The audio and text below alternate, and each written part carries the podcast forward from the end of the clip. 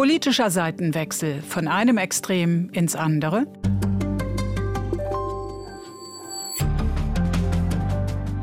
Die deutsche Parteienlandschaft ändert sich. Während der Zuspruch zu etablierten wie SPD und FDP rapide sinkt, treten neue Parteien an, etwa das Bündnis Sarah Wagenknecht. BSW, wie die Partei kurz genannt wird, ist ganz auf die Namensgeberin zugeschnitten, die manchen als moderne Rosa Luxemburg gilt, anderen als bessere Alice Weidel.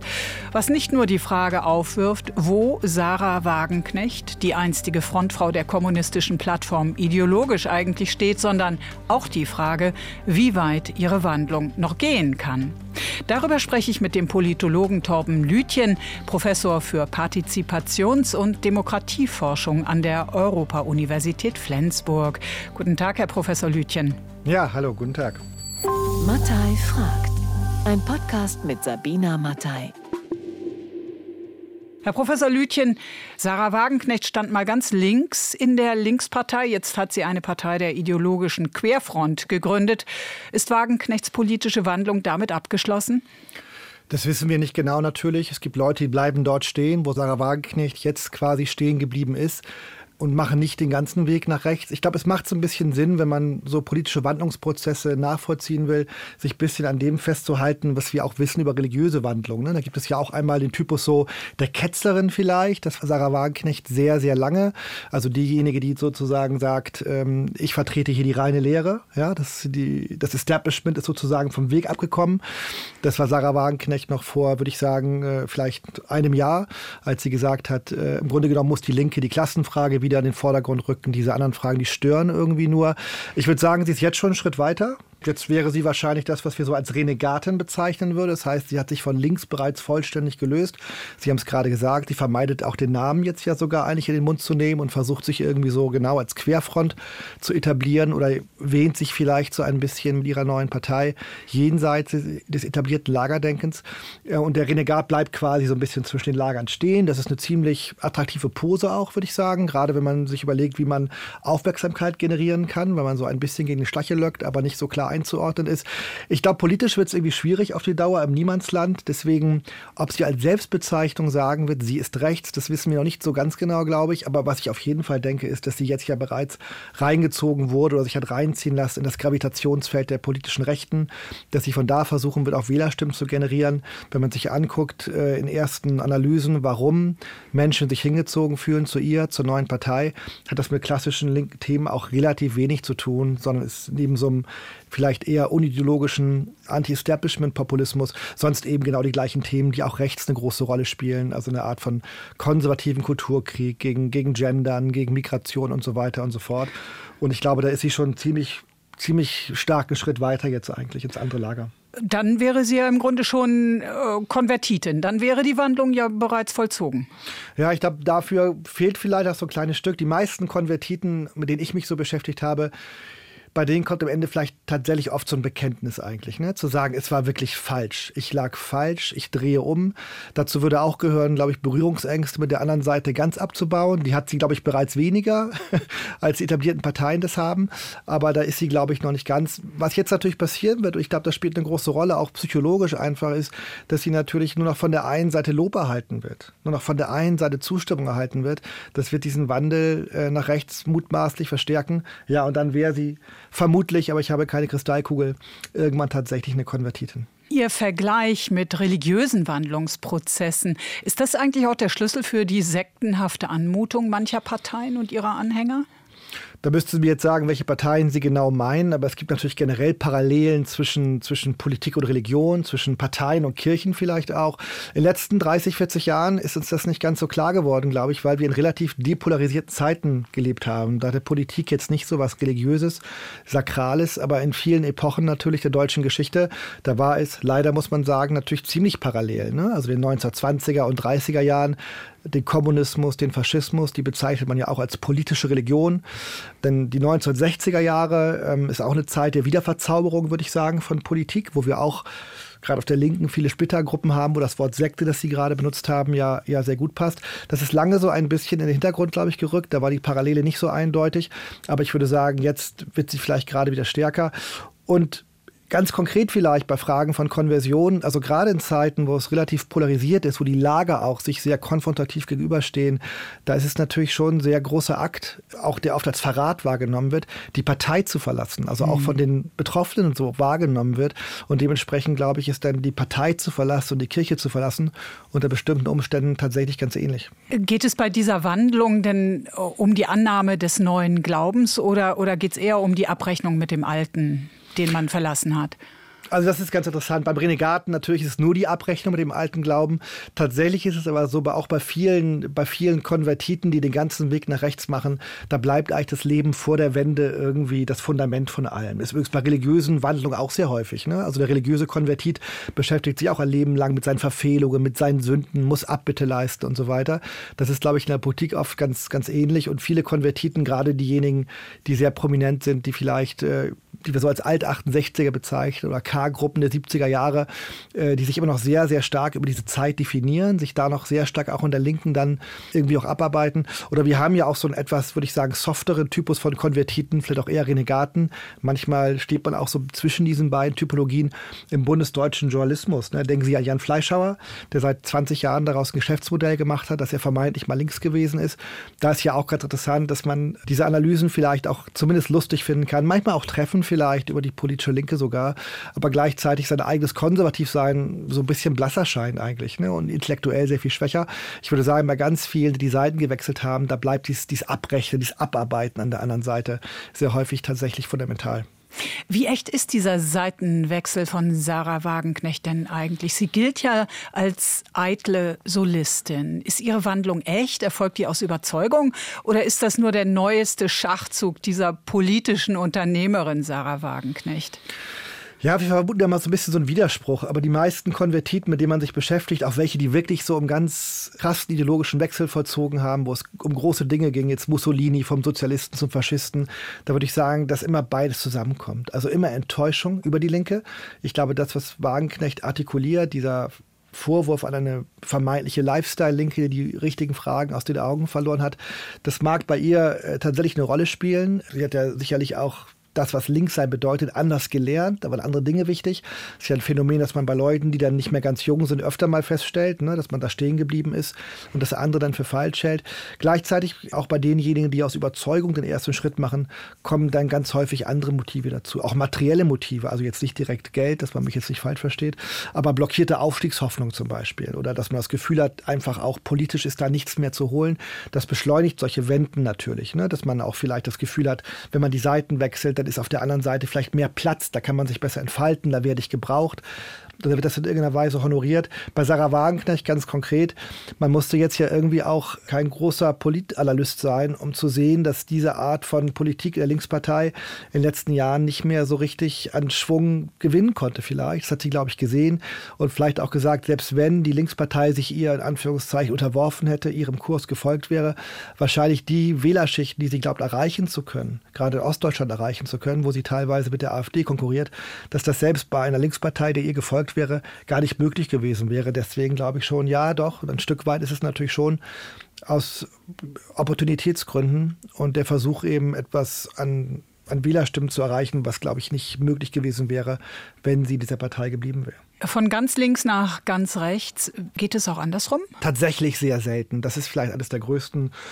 oder spannendsten oder rätselhaftesten Phänomene, warum all diese Konversionen eigentlich in der Regel fast immer von links nach rechts erfolgen und nicht, nicht auf die Gegenseite. Das ist tatsächlich phänomenal. Es gibt so ein paar Ausnahmen natürlich. Ich könnte auch Namen nennen, die wahrscheinlich keiner mehr kennt. Henning Eichberg in den 70er Jahren, der so ein Mitbegründer der neuen Rechten war und dann nach Dänemark zog, sich da ähm, der Sozialistischen Partei angeschlossen hat. Noch ein paar andere Beispiele. Es bleiben fast immer Fußnoten. Ne? Also man könnte die Geschichte der Rechten, würde ich sagen, die Geschichte der Reaktion, die könnte man gar nicht erzählen ohne Konvertiten, angefangen bei Mussolini, aber schon viel früher eigentlich. Also ganz spannend sind zum Beispiel viele Frühromantiker, die ähm, äh, Ende des, des 18. Jahrhunderts an, an Revolution glaubten und an Republik und dann eben äh, reaktionär werden, sich auch dann äh, äh, unter Metternich von den Habsburgern, von den Karren spannen lassen im Kampf gegen die Revolution.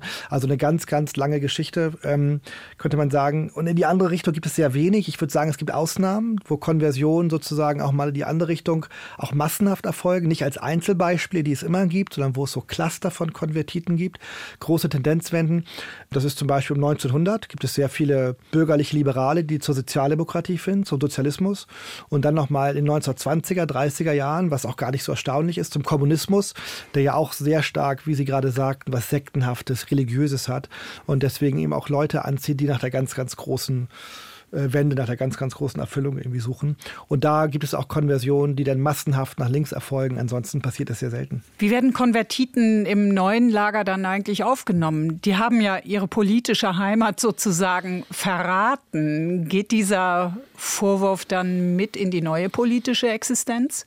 Das hängt so ein bisschen mit der Frage zusammen, die Sie gerade gestellt haben. Ich glaube, einer von mehreren Gründen, warum Konversionen so häufig nach rechts erfolgen, so jedenfalls meine These, ist tatsächlich, dass eben Konvertiten auch rechts mit offenen Armen empfangen werden, links aber nicht. Ne? Also das heißt, alle diejenigen, jetzt auch bei Wagenknecht sieht man es auch, bei vielen anderen, die von links nach rechts sozusagen rüber machen, die sind nicht unbedingt Leute, die da mit großem Misstrauen behandelt werden, ihrer neuen politischen Gemeinde, wenn man mal diese religiöse Metaphorik äh, fortspinnen will, sondern Leute, die irgendwie tatsächlich eher eine besondere Glaubwürdigkeit haben, ne? die man sagt, naja, die kennen ja genau, wie da gedacht wird, die sind am Irrtum aufgesessen, ist ja auch so ein Teil von konservativem Denken irgendwie, ne? dass man irgendwie so einen Dualismus hat von Theorie und Praxis, die glaubten an eine Idee, die Praxis hat ja des Besseren belehrt, das passt ganz gut zum Konservatismus.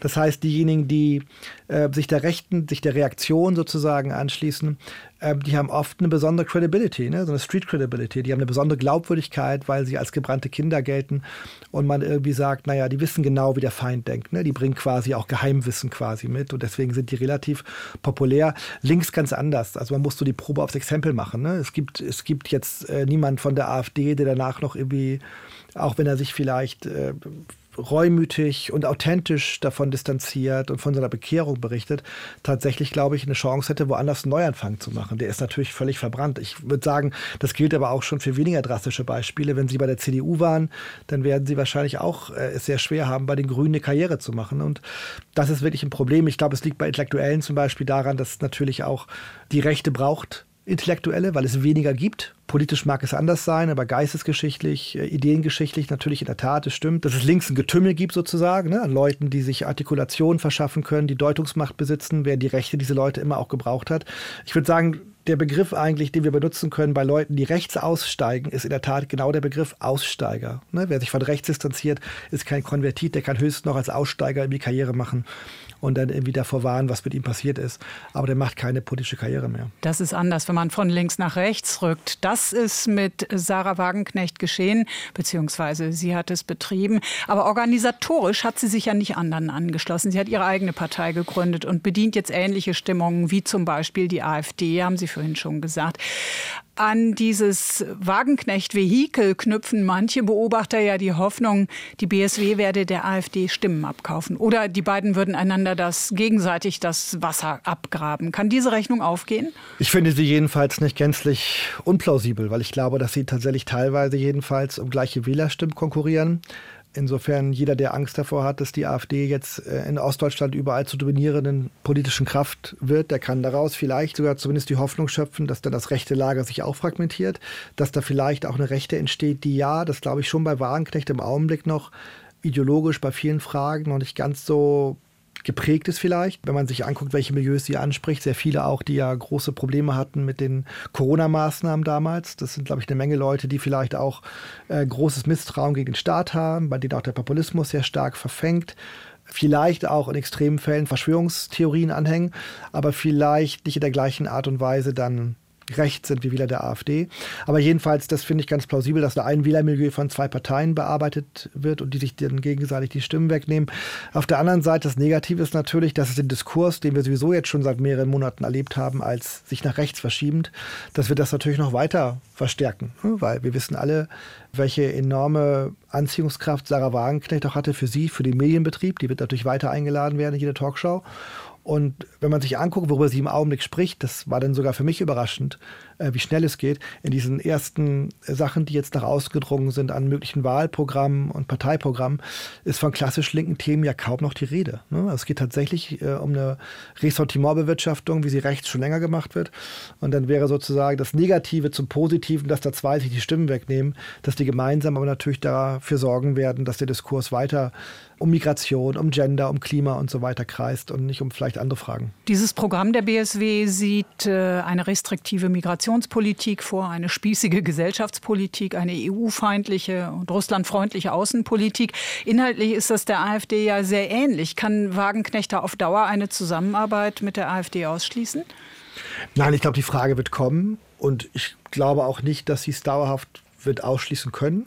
Sie hat sich jetzt offen gezeigt, auch mit anderen Parteien zu koalieren. Und ich glaube, dass da diese Partei ja noch nicht lange existiert und da sie selber auch, glaube ich, so ein bisschen immer noch das Monopol darauf hat, was dort getan wird, was dort gemacht wird, was dort entschieden wird, glaube ich, dass das gar nicht auszuschließen ist und dass das sogar ein Modell ist, das, das auf jeden Fall eintreten könnte. Ja. War es dann nur ein Zufall, dass an diesem berüchtigten Treffen in Potsdam Ende November, bei dem Identitäre und AfD-Mitglieder und solche der Werteunion unter dem Euphemismus Remigration über ethnische Säuberungen fabuliert haben, dass da soweit bekannt kein Mitglied von BSW dabei war? Keine Ahnung. Möglicherweise hat man daran nicht gedacht. Jetzt muss man dazu auch sagen, dass das ja zumindest auch die Partei sehr stark versucht hat zu machen, keine prominenten AfD-Funktionsträger, andere Rechte in die Partei reinzulassen. Wir kennen natürlich diese Versuche von anderen Parteien, äh, wie zum Beispiel von Freien Wählern. Das heißt, man kann das am Ende gar nicht verhindern. Ne? Das deutsche Parteiengesetz, anders als in Holland, wo Gerd Wilders, der sowieso schon rechts ist, oder sagen kann, die Partei bin ich, ne? wir brauchen keine Parteimitglieder, ist das gar nicht zu verhindern. Das heißt, dass in diese Partei auch irgendwann Leute eindringen werden, die sehr viel klarer rechts sind, vielleicht auch eine Vorgeschichte haben, ist schwer zu verhindern. Aber ähm, ich kann Ihnen nicht beantworten, warum von der BSW niemand dabei war. Es war ja auch ein relativ immer noch kleiner Kreis, muss man sagen, mit Leuten mit einer klaren Vorgeschichte in rechten Bewegungen, rechten Milieus. Insofern ist es auch gar nicht so überraschend vielleicht. Wenn wir jetzt schon beim Stichwort AfD sind, dann doch mal eine Abschweifung dahin. Infolge dieses Rechtsfronttreffens äh, wird jetzt ja vielerorts gegen die AfD und für ein Verbot der Partei demonstriert. Reicht das als Reaktion? Ist es überhaupt angemessen? Die Frage ist, welche andere Reaktionen Sie für notwendig erhalten würden. Also sehr viel mehr, als dass die Zivilgesellschaft sich jetzt sozusagen bewegt, zeigt, dass es natürlich irgendwie für diesen Kurs keine Mehrheiten gibt gesellschaftlich äh, würde uns allen, glaube ich, nicht mehr einfallen. Ne? Also insofern sehe ich das eigentlich positiv. Wir haben jetzt ja lange Zeit so ein bisschen diejenigen, die jedenfalls keine AfD-Sympathisanten sind, was vermutlich auch für die meisten ihrer Zuhörer gilt, so ein bisschen wie das Kaninchen vor der Schlange gestanden ne? und haben geguckt, was da gerade passiert, wie sich es weiter radikalisiert, sind gebannt auf diese Wahlumfragen, äh, die ja auch Momentaufnahmen sind. Insofern finde ich das erstmal ganz, ganz positiv, dass sich da eben auch zivilgesellschaftlich jetzt eine Reaktion zeigt. Zivilgesellschaftlich, aber politisch ähm, bewegt sich das ja auch immer in denselben Parolen. Also, dass die AfD und die Identitären jene Menschen, die ihnen nicht passen, deportieren wollen, das ist ja nun wirklich seit Jahren bekannt. Warum ist es nicht gelungen, denen politisch das Handwerk zu legen? Es hat ja immer wieder geheißen, man müsse die AfD inhaltlich stellen, müsse den Schaden offenlegen, den ihr Programm anrichten würde. Aber ist dieser Weg je beschritten worden, dass man versucht hat, dem etwas effektiv entgegenzusetzen? Ich sehe es nicht. Also jetzt haben Sie mich natürlich zu einem Thema eingeladen und Sie haben wahrscheinlich ja auch schon 784 andere Parteienforscher die gleiche Frage gestellt in den letzten zehn Jahren. Ich stelle sie Ihnen jetzt. Ich glaube, es sind zwei Dinge vor allem, die mir bei dieser Diskussion so ein bisschen auffallen. Also, dass wir immer von einem Extrem ins andere schwanken. Hätten Sie mir vor zwei Jahren die Frage gestellt, hätte ich vielleicht stärker noch zu der äh, Meinung auch tendiert, zu sagen, dass natürlich auch es teilweise reale Probleme sind, die man nicht so richtig angesprochen hat vielleicht. Ne? Also wir haben über Migration vielleicht anders gesprochen oder nicht richtig gesprochen. Die CDU ist ja sehr stark auch bei vielen Fragen unter Merkel in die Mitte gerückt. Das heißt, da finde ich die These, die viele auch angestellt haben, dass insgesamt der Aufstieg des Rechtspopulismus eine Reaktion ist auf eine sehr konsensuale Politik, äh, fand ich damals jedenfalls nicht ganz verkehrt.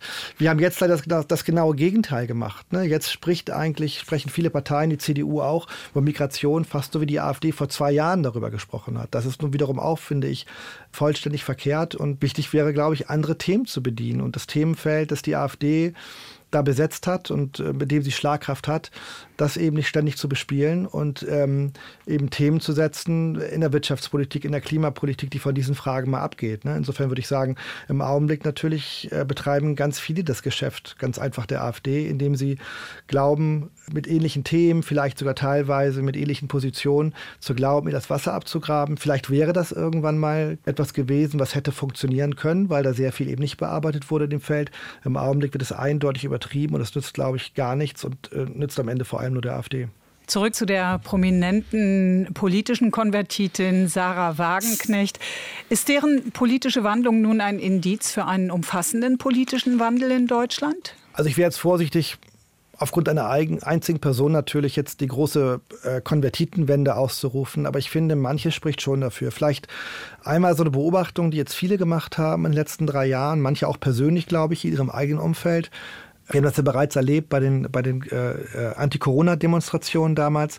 Ähm, da haben ja auch viele Untersuchungen ergeben, dass viele, die dort mitmarschieren, Leute sind, die eigentlich eher aus so einem vielleicht esoterischen Milieu teilweise kommen, dass wir eigentlich immer eher für links alternativ gehalten haben und die auch da durch diese Krise, andere Krisen vielleicht auch so ein bisschen auf eine abschüssige Bahn geraten sind, äh, vielleicht kein geschlossen rechtsextremes Weltbild haben, aber zumindest offen geworden sind für Verschwörungsideen, für Parolen, die zumindest eine starke Affinität zu rechtem Denken haben. Das wäre so die eine vielleicht unmittelbare Beobachtung. Das scheint schon irgendwas zu passieren. Und wenn wir über Sarah Wagenknecht reden, dann wäre das, glaube ich, auch ein Milieu, das sie selbst sehr stark ansprechen will. Da könnten schon Leute gerade im Augenblick unterwegs sein, ohne dass ich jetzt sagen würde, wir haben das empirisch bereits vollständig erklärt. Das zweite ist eher so ein allgemeines Phänomen und eine allgemeine Idee, wenn man sich, wenn man sich anschaut, was eigentlich so Phasen sind, wo, wo politische Konversionen eine große Konjunktur haben, sind das tatsächlich Phasen von großer Polarisierung. Ne? Also 1920er und 30er Jahre, 1960er, 1970er Jahre. Und äh, paradoxerweise äh, könnte man vielleicht meinen, hängt das auch zusammen. Also Phasen von Polarisierung machen Konversion sehr viel wahrscheinlicher. Also wenn die Lager sehr geschlossen sind, treten im Grunde sehr viel mehr Leute über. Klingt jetzt vielleicht merkwürdig, liegt aber, glaube ich, daran, dass man in solchen Zeiten von Polarisierung, wo alle Lager geschlossen sein wollen, wo man versucht, die Zugbrücke so hochzuziehen zur Gegenseite, man irgendwie als, als Politiker oder als Intellektueller sehr schlecht zwischen allen Stühlen sitzen kann was in nicht polarisierten Zeiten eine ganz lukrative Position sein kann, sich nicht zu binden, so ein bisschen dazwischen zu stehen. Das wird in Polarisierungszeiten aber sehr schwer, weil einfach die eigene Seite auch Disziplin einfordert, Geschlossenheit einfordert und es sehr schwierig wird dann in solch polarisierten Zeiten, ähm, es sehr viel schwieriger wird, einfach mal eine Position einzunehmen, die vielleicht auch von der Gegenseite geteilt wird. Das ist, wird relativ schwer in dem Augenblick, wo es so ein Freund-Feind-Denken gibt. Und Leute, die es aber trotzdem tun und dann sozusagen ausgeschlossen werden oder kritisiert werden von der eigenen Gemeinde, sehr viel stärker dazu neigen, zur Gegenseite gleich überzuwechseln, statt einfach nur so zwischen den Stühlen eben sitzen zu bleiben. Und da ja alles dafür spricht, dass wir so die Phase des Konsenses, der wirklich uns jetzt zwei, drei Jahrzehnte geprägt hat, gerade dabei sind, diese Phase zu verlassen und in polarisiertere Zeiten eintreten, finde ich es schon plausibel mit Blick in die Geschichte, dass wir dieses Phänomen von politischen Konversionen häufiger erleben werden. Also heißt das dann auch, Professor Lütjen, äh, die etablierten Parteien in Deutschland, vor allem die einstigen Volksparteien, verstehen sich ja als große Kirchen, die viele Strömungen vereinen. Aber in polarisierten Zeiten leidet also deren Bindungskraft. Ja, wäre auch keine neue Erkenntnis. Ähm, das ist ja unisono, glaube ich, auch die Meinung und gut erforscht, dass natürlich ähm, diese Bindekraft von Parteien enorm nachgelassen hat, dass sehr viel weniger Wähler immer die gleiche Partei wählen, sehr viel weniger Wählerinnen klare Parteiidentifikation angeben. Ähm, da ist natürlich ganz viel unheimlich fluide geworden. Und ähm, Sarah Wagenknecht hätte auch einfach bei aller Popularität, die sie hat, äh, vor 20, 30 Jahren, sicherlich ist auch vor 50 Jahren, geschweige denn, ist sehr viel schwerer gehabt, neue Partei zu gründen einfach. Ne? Weil da war es klar, ähm, wir hatten eine irgendwie, könnte man sagen, geregelte Form von Polarisierung noch äh, in den 70er, 80er Jahren zwischen den beiden großen Volksparteien. Die hatten eine große Bindekraft. Ähm, und da wäre es jemandem schwer gefallen zu sagen, ich mache jetzt was ganz Neues. Ne? Aber da wären ihm oder ihr einfach sehr viel weniger gefolgt. Deswegen allein die Tatsache, dass sie in diesen Umfragen, die nur Umfragen sind, die müssen sich nicht materialisieren, aber ähm, ganz aus der Luft gegriffen sein werden sie nicht, dass in diesen Umfragen sich so ein enormes Wählerpotenzial materialisiert. Das spricht natürlich auf jeden Fall dafür, dass sehr viel mehr Wähler erreichbar sind und ähm, dass die etablierten Parteien die natürlich nicht mehr in der Art und Weise an sich binden können, wie sie das in der Vergangenheit getan haben. Vielen Dank, Herr Professor Lütjen. Wie funktioniert politischer Seitenwechsel? Darüber habe ich mit dem Politikwissenschaftler Torben Lütjen gesprochen, Professor für Partizipations- und Demokratieforschung an der Europa-Universität Flensburg. Am Mikrofon verabschiedet sich Sabina Mattei. Mattei fragt ist ein Podcast von RBB24. Alle Folgen gibt's in der ARD Audiothek und unter rbb24inforadio.de slash podcasts.